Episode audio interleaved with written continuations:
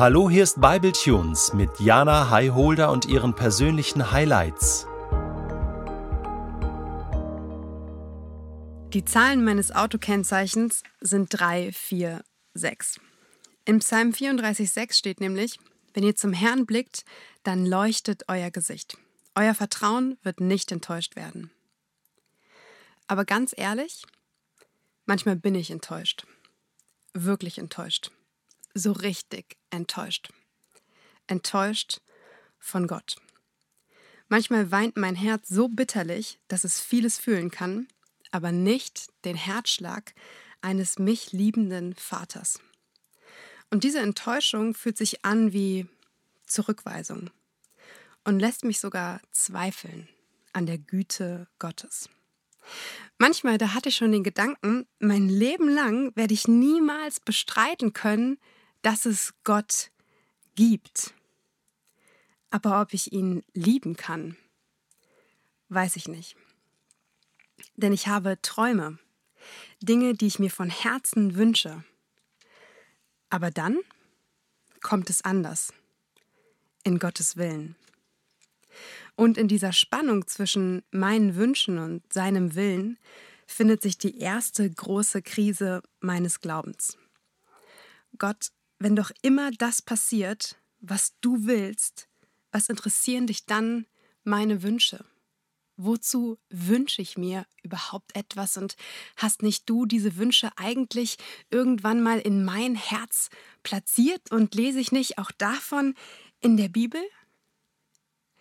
Ich kann mich an eine für mich existenzielle Situation erinnern, in der ich auf meinem Bett saß und wirklich eine halbe Stunde, vielleicht auch zwei Stunden, ich weiß es gar nicht mehr, meinem Gott meinen großen Wunsch vorgetragen habe und gesagt habe, bitte, wenn ich nur einen Wunsch frei habe, dann lass es so passieren.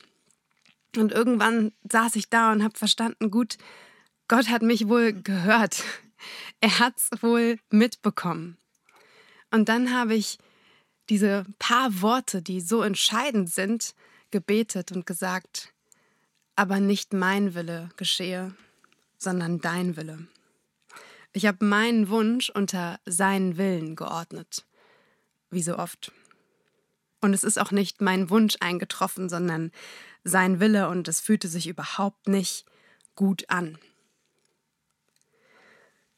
Und diese Spannung zwischen meinen Wünschen und seinem Willen und der Güte, die ich darin finden kann, die hat sich einfach nicht aufgelöst. Ich habe es einfach nicht verstanden. Und ich wusste auch nicht genau, wie ich diese Spannung lösen sollte, wie ich damit weiterleben könnte. Und es ging nicht anders, als zu kapitulieren und zu sagen, ich verstehe es nicht.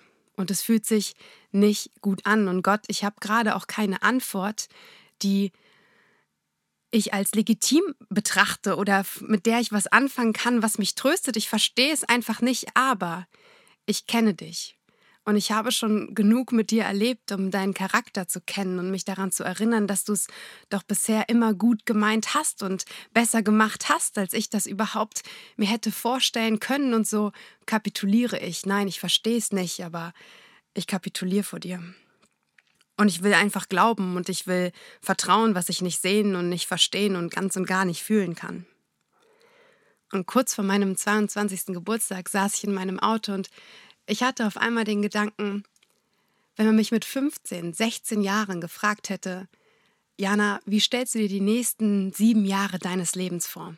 Was glaubst du wird passieren? Was, was wünschst du dir? Da hätte ich was ganz, ganz anderes gesagt als das, was ich heute lebe und erleben darf. Und im gleichen Gedankengang und nächstem Atemzug, da dachte ich mir, ich lebe meinen Traum. Ich lebe mehr, als ich mir überhaupt hätte vorstellen oder hätte wünschen können. Und das erscheint ja paradox. Das ist ein scheinbar sich ausschließendes Gegenüber zweier Dinge, aber genau in diesem Moment löste Gott die Spannung und trat in diese Lücke und offenbarte mir, dass, wenn ihr mir nicht meine artikulierten Wünsche erfüllt, dann nur weil er die eigentliche Sehnsucht meines Herzens kennt und sieht und ernst nimmt und die beantwortet und mein Leben und meinen Herzschlag damit liebend bejaht. Was ich heute erlebe, dafür hätte ich nicht mal bitten können. Ich hätte nicht mal darum beten können, dafür beten können, weil ich es nicht mal erahnt, nicht mal gesehen, es war nicht mal am Rande meines Horizonts. Und dann muss ich wieder denken an Jesus im Garten Gethsemane, der eben diese Worte, die ich ja nur nachgesprochen habe, gebetet hat und mir damit Vorbild war. Jesus wollte nicht sterben. Und es fühlte sich sicherlich nicht an nach dem größten Sieg seines Lebens. Nein, Jesus haderte, er weinte, er klagte, er fragte sogar, kann dieser Kelch nicht an mir vorüberziehen? Gibt es nicht eine andere Möglichkeit? Muss ich wirklich mitten in die Dunkelheit, mitten in das Leid hinein? Vater, kannst du es nicht anders machen? Nicht, weil er das fühlte, nicht, weil es der Situation entsprach, sondern weil er seinen Vater kannte, ordnete Jesus seinen Willen, seinen Wunsch dem Willen des Vaters unter. Und er vertraute darauf, dass er es wirklich gut meint. In den Evangelien lesen wir mehrfach, zum Beispiel in Lukas Kapitel 9 ab dem Vers 23, Zu allen aber sagte er, wer mit mir gehen will, der muss sich und seine Wünsche aufgeben. Er muss Tag für Tag sein Kreuz auf sich nehmen und mir auf meinem Weg folgen. Denn wer sein Leben retten will, der wird es verlieren. Wer aber sein Leben um meinetwillen verliert, gerade der wird es retten.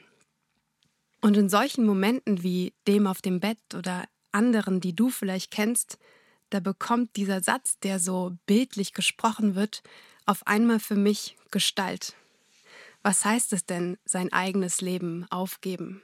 Was heißt es denn, sein Kreuz auf sich zu nehmen? Und was heißt es denn, sein Leben zu verlieren, um es zu gewinnen? Genau in diesen Momenten bekommt dieser Satz für mich Charakter und Substanz. Und auf einmal merke ich, dass Nachfolge wirklich einen Preis hat, dass es wirklich etwas kostet und dass es an mir liegt, zu vertrauen und zu glauben, dass es das wert ist. Jesus handelte im Gehorsam, nicht im blinden Gehorsam, nicht im ewigen Mein Wunsch ist unter deinem Willen, sondern aus einer tiefen Beziehung heraus, die um Liebe wusste, die um seine Sohnschaft und den Vater wusste. Und das möchte ich auch. Ich möchte wissen, dass ich Tochter bin, die nicht diszipliniert wird, sondern geliebt wird und für die der Vater wirklich das Beste gedacht hat, das Beste vorbereitet und das Beste gemacht hat und dass das, was ich mir wünsche, vielleicht häufig gut ist, aber noch nicht dem Horizont, dem Rahmen und der Fülle dessen entspricht, was der Herr für mich vorbereitet hat, auch wenn die ganz anders aussehen kann, als ich mir das vorstelle oder wünsche. Wenn ich zum Herrn blicke, dann leuchtet mein Gesicht und mein Vertrauen wird nicht enttäuscht werden. Das will ich einfach glauben. Und genauso wie Liebe nicht immer ein Gefühl ist, sondern auch Entscheidung, ist das mein Glaube in den Zeiten, wo die Sonne noch nicht zu sehen ist, noch hinterm Nebel und ich trotzdem wissen darf, mehr als glauben, wissen darf, dass sie da ist.